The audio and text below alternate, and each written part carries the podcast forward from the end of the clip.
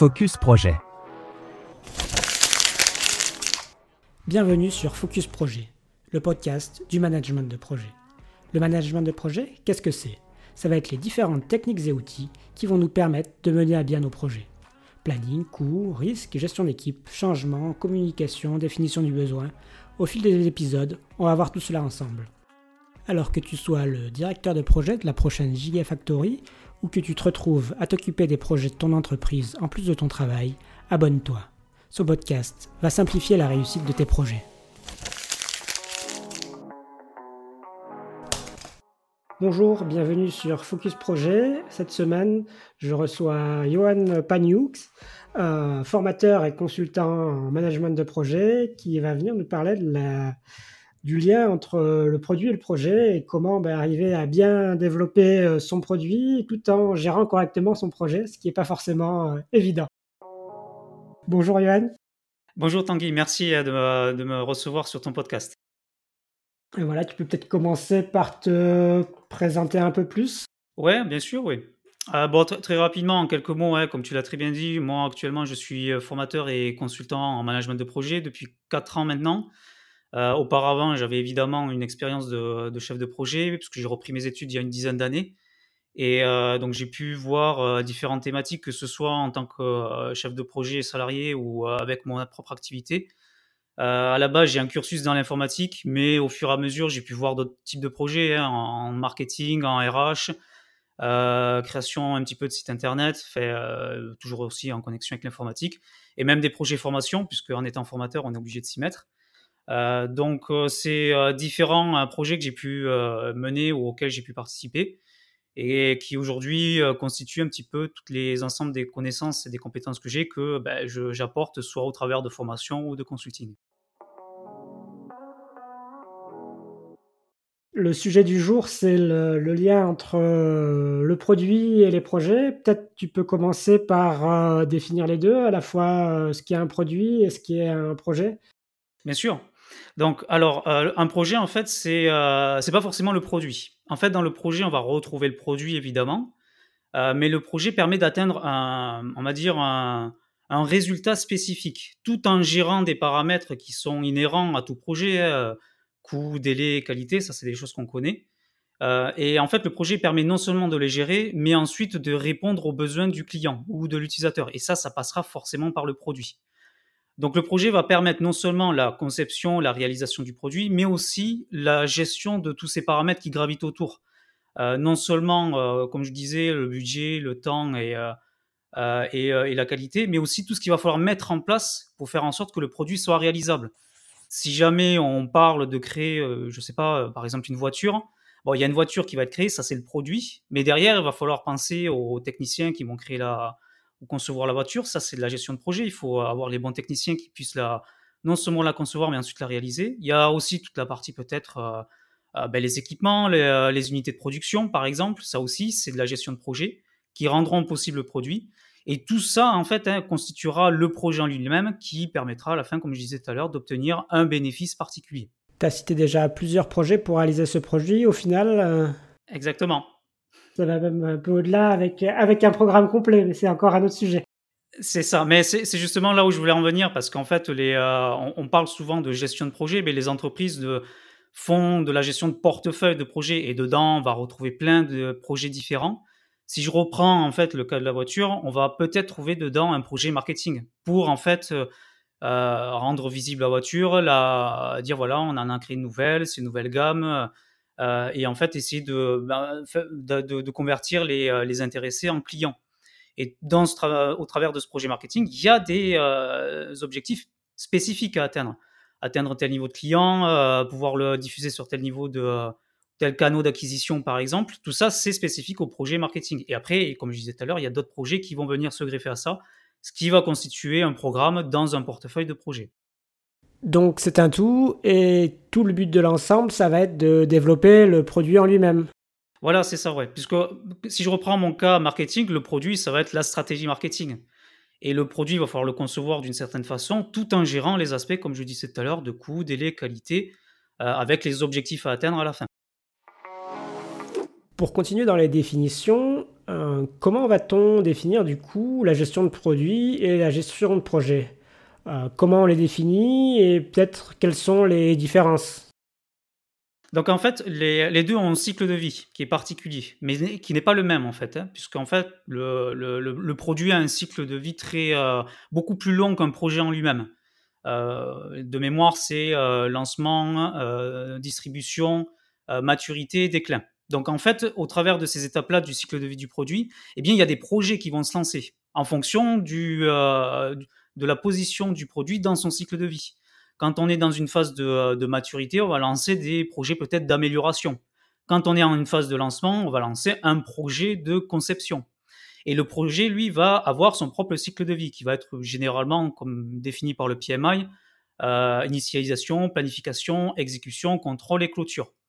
Et en fait, au travers du projet, on va définir un objectif spécifique à atteindre qui permettra d'avoir un produit peut-être en totalité ou un morceau du produit et le projet dépendra évidemment du produit dans sa position dans son cycle de vie. Donc en fait, c'est la grosse différence. On a le cycle de vie du produit qui est euh, défini de sa création jusqu'à son déclin. Et tout le long de son cycle de vie, on va lancer plusieurs projets. Et chaque projet devra être bien spécifié, sera géré par différentes équipes, aura un budget spécifique. Et c'est pour ça que les entreprises hein, doivent euh, euh, à la fois imaginer le produit dans l'ensemble de son cycle de vie, pour ensuite anticiper en fait les projets. Un projet de maintenance, ça peut coûter très cher. Sauf que c'est pas le projet qui va euh, qui va démarré dès le début. D'abord, on va lancer un projet pour euh, concevoir le produit, un autre projet pour faire le marketing, comme je disais tout à l'heure. Euh, mais tout ça, il faut l'anticiper parce que il faut pouvoir avoir le budget et se dire bon, si le produit on le lance, à la fin, combien ça va nous coûter tout ce long de cycle de vie? Et au travers de ça, on va pouvoir analyser bon ben ce produit-là va nous coûter tant dans telle phase il faudra lancer tel projet, euh, il va falloir euh, mobiliser telles équipes, etc. Donc le, produit, si je pourrais résumer, c'est vraiment un cycle de vie qui est très long. Et au travers de ce cycle de vie, on va lancer différents projets qui auront eux aussi leur propre cycle de vie, qui permettront d'obtenir quelque chose de beaucoup plus spécifique. Ça me fait penser à une définition euh, particulière du projet. la définition, c'est que c'est un outil qui va permettre de changer l'état et de faire avancer le produit dans son cycle de vie. Exactement ce que tu me dis là illustre bien cet aspect-là. Euh, le projet va être un outil qui va permettre de modifier le produit et de le faire euh, évoluer dans son cycle de vie. Exactement. Et en fait, on, fait constamment ce qu'on appelle de l'analyse de la valeur ou de l'ingénierie de la valeur. Euh, on essaie de voir ce que peut dégager comme bénéfice le produit, autant pour l'utilisateur que pour l'entreprise en elle-même. Hein. Ça va être des, des bénéfices spécifiques, bien différents, mais qui vont passer par le même produit. Et quand on lance un projet, comme tu disais, on est sur des phases beaucoup plus euh, d'amélioration. Et on va toujours se poser la question, comment on peut améliorer le produit? Qu'est-ce qu'on peut rajouter? Qu'est-ce qu'on peut enlever? Qu'est-ce qu'on peut optimiser? Et derrière, quand on déclenche ce genre de projet-là, ben, il faut le cadrer, savoir combien ça va coûter, qui va devoir travailler sur ça, combien de temps ça va prendre, et quel résultat on veut obtenir à la fin. Et c'est comme ça qu'en fait le produit évolue dans son cycle de vie. Et c'est comme ça aussi qu'on fait les arbitrages entre euh, plusieurs évolutions possibles et celles qu'on va finir par choisir. Et oui, voilà, c'est ça. Et il y a le ROI à la fin. Et euh, les, entreprises ne font que euh, quand elles lancent un produit, enfin quand elles lancent différents projets au travers du produit, savoir en fait combien ça peut rapporter. Et on arbitre, comme tu dis très bien.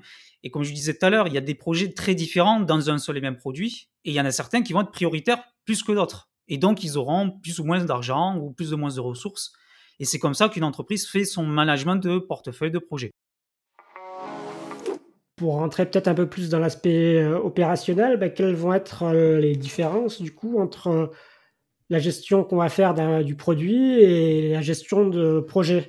Comment, enfin, ces, deux, ces deux choses qu'il faut gérer et quelles sont les différences et les particularités qu'on va avoir dans les, dans les deux?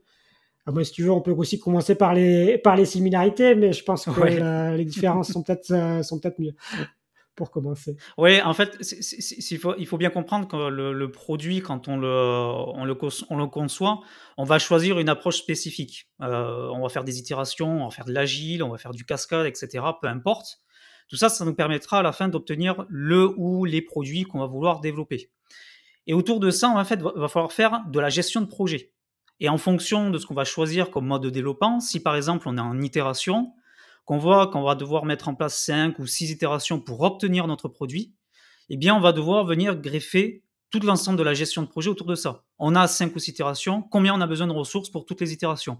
Combien ça va coûter? Combien de temps va prendre une itération? Et là, on mêle à la fois la conception et la gestion du produit, plus la gestion du projet. Donc après, euh, il faut bien définir les deux. Hein. C'est-à-dire que, comme je disais tout à l'heure, un projet va amener la conception d'un produit qui va mettre en place une organisation spécifique. Comme je disais, on peut avoir cinq itérations par exemple. Et tout autour de ça, on va pouvoir euh, développer notre produit, puis gérer les aspects importants pour le client, coût, délai, qualité. Et comme je disais, hein, on va avoir plusieurs projets qui vont se lancer au fur et à mesure du cycle vie du produit. Et par rapport au produit en lui-même, ça va être un aspect beaucoup plus stratégique, en fonction ben, des résultats qu'on a, de la, stratégie, la stratégie qu'on souhaite employer, le produit en lui-même. Eh bien, en fait, on va devoir se poser, se dire bon, ben, on est à telle étape du produit, il va falloir développer tel, nouveau projet avec telle nouvelle fonctionnalité, tel nouvel élément en plus pour l'améliorer, pour obtenir plus de, de, valeur. Et là, en fait, on organise ben, l'ensemble de notre projet. On part sur une itération, deux itérations, trois itérations, on part sur du waterfall, on fait quatre livrables, peu importe. Ça dépendra évidemment de ce qu'on veut faire. Mais les deux, en fait, vont venir se greffer. C'est pas juste la gestion de produit, on fait ça, la gestion de projet, on fait ça. On est obligé, en fait, de mêler les deux. En fonction, comme je disais tout à l'heure, de la position du produit dans son cycle de vie, ça va déclencher un ou plusieurs projets. Et chaque projet va devoir être amené euh, d'une façon différente, d'être organisé de façon différente. Et ça, on va devoir le cadrer à chaque fois. On ne pourra pas se dire on fait que de la gestion de produit. Ça, c'est pas possible. Parce que derrière, on ne pourra pas gérer des aspects élémentaires de la gestion de projet, coût, délai, qualité, ressources, risques et plein d'autres éléments qui sont inhérents. Oui, oui c'est sûr que, que, notamment les risques, je pense, sont rarement pris en compte dans la, enfin, voire pas pris en compte du tout dans la gestion de, produits. Non, pas trop. Enfin, c'est euh, comme, je, disais un petit peu tout à l'heure, on essaie d'anticiper, en fait, quand on crée un produit, son cycle de vie. Quand on est dans une phase maintenance, par exemple, du produit, on anticipe les risques de dysfonctionnement. Ça, il faudrait le faire. Hein. et malheureusement, ce n'est pas tout le temps fait. Euh, moi, j'aime bien prendre l'exemple de, Toyota qui font que de la gestion de risque hein, sur la conception de leurs produits, de leur, euh, euh, de leur voiture, parce qu'en en fait, ils sont dans une démarche de lean. Et eux, pour eux, le dysfonctionnement du produit, c'est quelque chose qui ne peut pas apparaître dans leur démarche lean. Donc, ils sont tout le temps dans de l'analyse de risque à la fois fonctionnelle, technique, sur chaque voiture, sur chaque produit, sur chaque projet qui déclenche. Donc, il faut autant le mêler sur l'aspect produit que projet, autant sur la conception du produit que sur l'aspect livraison, management des équipes ou management du budget, etc. C'est une première similarité, du coup, il faut quand même bien prendre les risques sur les deux. Tu as d'autres similarités euh, et d'autres choses qui vont être un peu assez similaires entre dans la gestion du produit et du projet ben, Je dirais les estimations, puisqu'en fait, on a le budget aussi. Et eh oui, il va falloir estimer le budget. Eh oui, c'est un très très long sujet, très grand sujet, très passionnant pour certains en plus. Mais oui, il y a les estimations de budget par exemple. Euh, il faut autant estimer combien ça va nous coûter pour concevoir le produit que pour faire le projet avec euh, tous les éléments qui vont graviter autour. Euh, je disais tout à l'heure, la voiture, il y a la voiture en elle-même, combien vont coûter les pièces pour créer la voiture, mais aussi combien ça va coûter pour employer les techniciens, pour mettre en place les unités de production ou des choses comme ça fabriquer l'usine. Et ça, il faut le calculer sur les deux.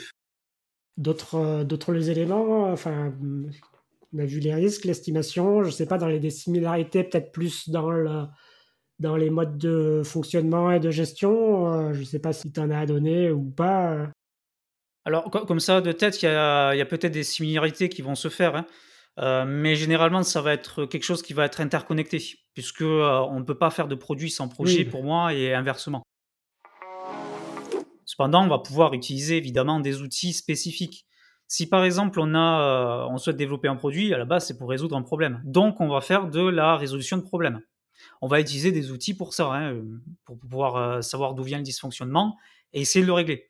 Et en fait c'est la même chose quand on gère des équipes. À un moment donné, on va faire de la gestion de conflits. Il y a des problèmes qui vont se créer dans notre équipe. On va essayer de comprendre pourquoi, essayer de le régler et mettre en place des solutions pour ça.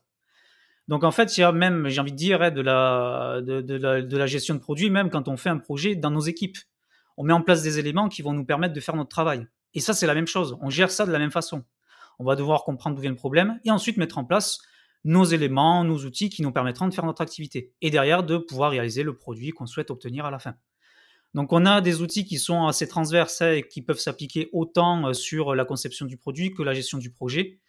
Euh, il faut juste en fait les connaître avant tout et savoir comment on peut les appliquer.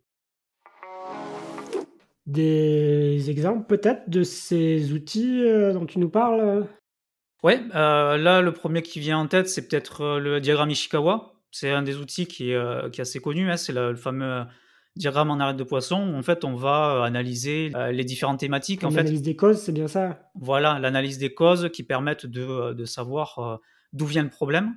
Si par exemple on a un problème de, de conflit dans l'équipe, on essaye de savoir pourquoi. Est-ce que c'est un problème matériel? Est-ce que c'est un problème de méthode, de management? Bon, voilà, c'est à nous de voir. Et quand on essaie de mettre en place un produit, si par exemple on a un produit qui fonctionne mal, on essaie de savoir d'où vient le dysfonctionnement. Est-ce que c'est un problème mécanique, donc matériel? Est-ce que c'est un problème de méthode, donc de, de, méthode de production? Est-ce que c'est un problème de main-d'œuvre parce que les gens n'ont pas assez, assez, de compétences pour le faire? C'est la même chose. On essaye de lister un petit peu les causes qui amènent au dysfonctionnement. Et un deuxième outil aussi, on parlait de l'analyse des risques tout à l'heure, ben pour moi, je vois, je vois Colamdeck hein, qui, euh, qui peut faire autant sur le produit que sur le projet. On essaie d'analyser au préalable les risques qui peuvent apparaître, on calcule leur criticité, et après on essaie d'y apporter des solutions, soit pour essayer de diminuer le risque, soit pour essayer de l'éliminer, soit pour le transférer, etc. Et ça, c'est autant sur le produit que sur la gestion du projet en lui-même. Pour avancer, du coup, dans les entreprises, il y a toujours un peu cette question entre le rôle, les rôles liés au produit et au projet. Et quelle est pour toi l'organisation, ou en tout cas la différenciation qu'il est nécessaire de faire je sais qu'après, les organisations sont forcément adaptées à la taille de l'entreprise et à sa manière de fonctionner. Mais peut-être, d'une manière générale, les grandes lignes qui te paraissent nécessaires pour bien faire cette différence entre les deux et arriver à ne pas gérer le produit comme on gère le projet et inversement. C'est ça. Donc déjà, bon, il y a toujours la partie un petit peu euh, client et moi ce que j'appelle l'équipe technique. Sachant que l'équipe technique, ça peut être une équipe en interne comme euh, un sous-traitant quand on est dans une configuration d'entreprise qui est euh, un petit peu plus grosse, qui a un peu plus de moyens, qui n'a pas les moyens en fait en interne de développer son produit.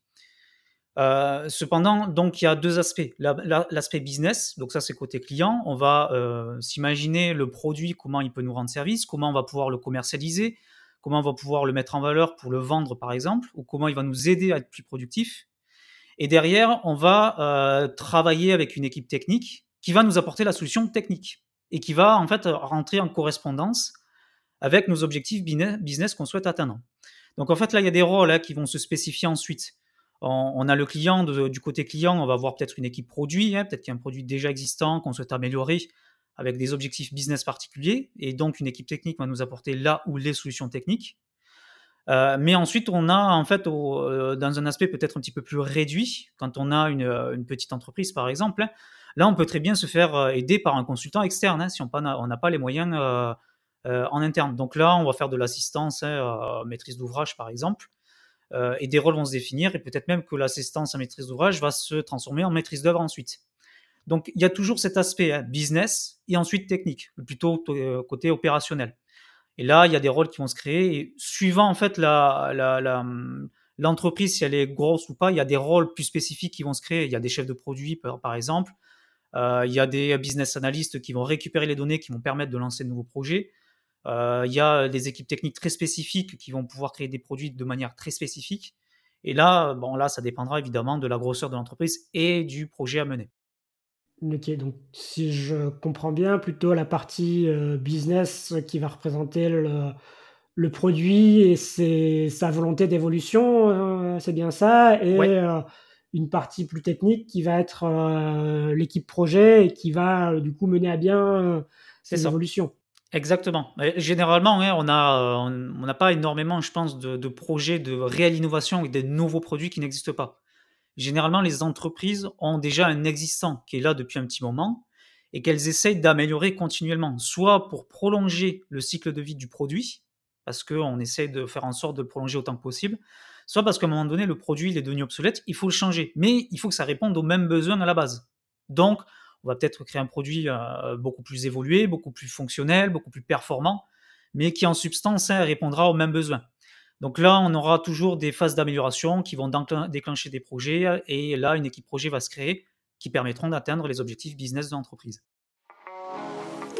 Pour revenir un peu là-dessus, je pense que l'élément principal pour toi, c'est d'arriver à quand même bien séparer ces deux, euh, aspects, la partie euh, technique qui va correspondre à la gestion de projet et euh, la partie business qui est l'évolution, enfin la volonté d'évolution du produit et la, gestion du, enfin d'une certaine manière la gestion du produit en lui-même en lien avec les objectifs business de l'entreprise. Oui, c'est ça. Sachant qu'il ne faut pas que les deux soient séparés non plus. Hein. Il faut qu'ils travaillent ensemble. Voilà, c'est exactement ça. Je pense que tu le sais très bien. Il y a forcément des liens et, c'est forcément lié, on est d'accord. Mais, euh, mais par exemple, le produit, le produit en lui-même, quand il va être conçu techniquement, c'est l'équipe technique qui le fait. C'est pas normalement le client qui va dire je veux ça techniquement. À part si c'est un expert technique, bon, dans ce cas-là, c'est lui qui le fait. Il n'a pas besoin d'une équipe projet, quoi. Mais, euh, mais en soi, quand une, équipe technique va définir le produit, c'est elle qui est maître du produit techniquement, c'est elle qui va devoir euh, cadrer comment elle va le développer, comment en fait il va être réalisé.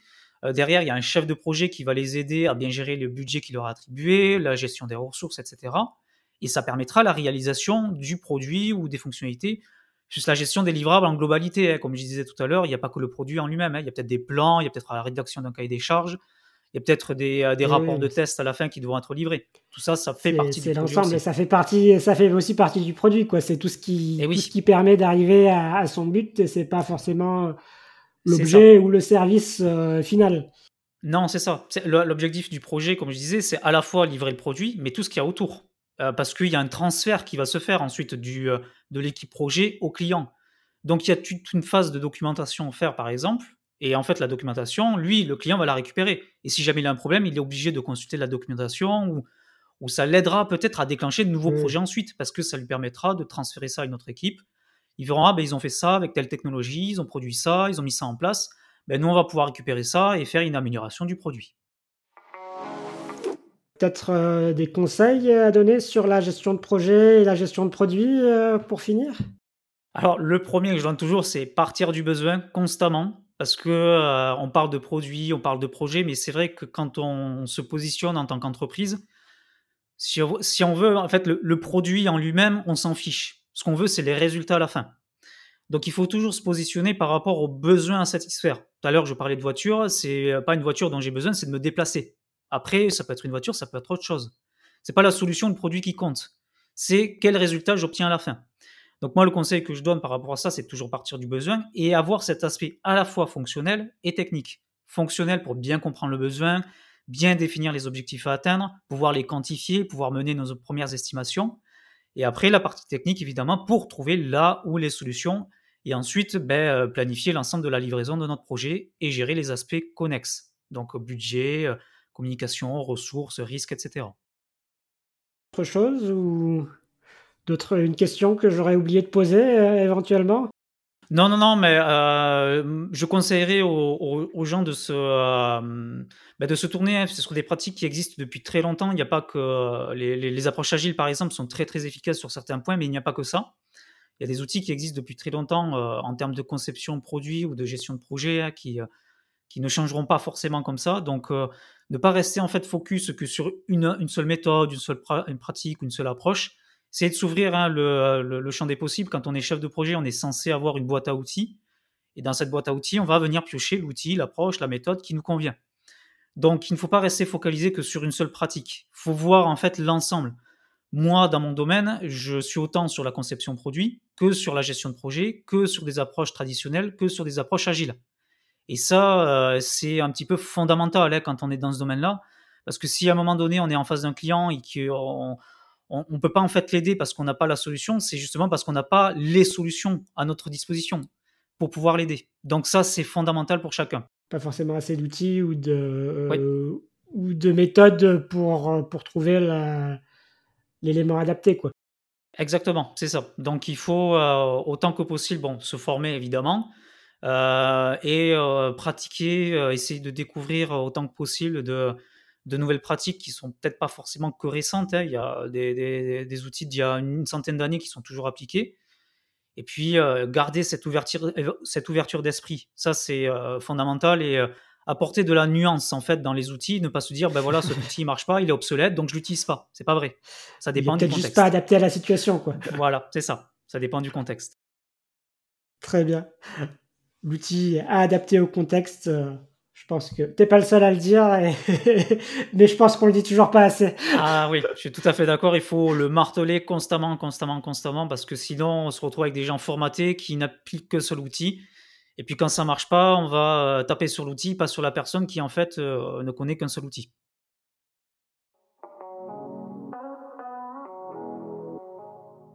Bah, merci à toi pour, euh, pour cette intervention. Euh, ce qu'on a oublié de dire aussi, c'est que tu as un podcast toi aussi, du coup, Project It, c'est ça? Oui, c'est ça. Donc j'ai un, podcast format audio et vidéo. Euh, donc j'ai une chaîne YouTube, hein, et les gens peuvent aller le voir s'ils le veulent. bon, je, propose hein, des, prestations diverses et variées, mais si vous voulez juste du contenu gratuit, il y a mon podcast et ma chaîne YouTube. Puis s'ils veulent me suivre aussi sur LinkedIn, il n'y a aucun souci. je poste pas mal de choses de temps en temps. Ben, merci à toi. Ben, merci à toi, Tanguy, de m'avoir invité. Hein, et euh, bon, ben, j'espère qu'il y aura d'autres, d'autres intervenants qui viendront euh, peut-être pas forcément conforter, mais apporter de nouvelles choses que moi j'ai pu apporter aujourd'hui. Ouais, ouais, ben, l'idée est de continuer cette série de podcasts, donc ça devrait arriver prochainement. Ben, merci et à bientôt. Merci à toi. Au revoir. Merci Johan encore une fois pour cette discussion autour des projets, des produits et euh, de leur interaction. J'espère que cet épisode vous aura permis de mieux comprendre l'articulation entre la stratégie d'entreprise, ses produits et ses projets. Vous souhaitez approfondir le sujet? Venez nous partager votre point de vue et vos questions sur LinkedIn. On en discutera ensemble. Cet épisode vous a plu? Abonnez-vous à Focus Projet sur votre plateforme préférée et parlez-en autour de vous. À la semaine prochaine.